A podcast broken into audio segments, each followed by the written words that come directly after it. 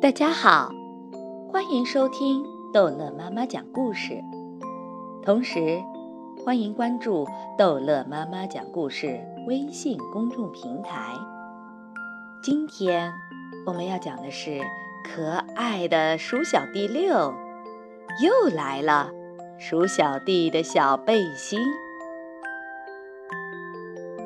鼠小弟再次穿上了红色小背心。我再也不想借给别人了。一条小蛇走来，小背心真漂亮，让我穿穿好吗？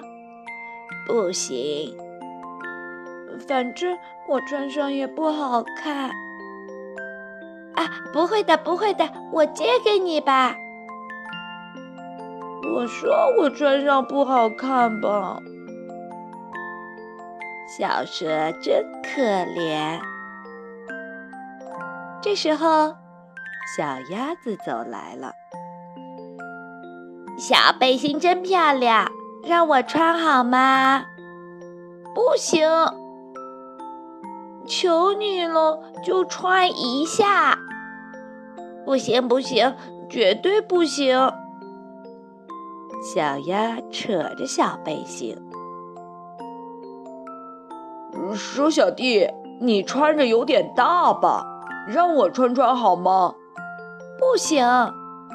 狮子走来对鼠小弟说：“求你了，就穿一下。”不行，不行，绝对不行。狮子扯着小红背心。这时候，大象过来了。鼠小弟。你穿着有点大吧？让我穿穿好吗？不行！求你了，就穿一下。不行不行，绝对不行！大象扯着小背心。唉，小老鼠拖着逐渐变大的小红背心，就因为。是背心才会这样。鼠小妹说：“我再给你织件别的吧。”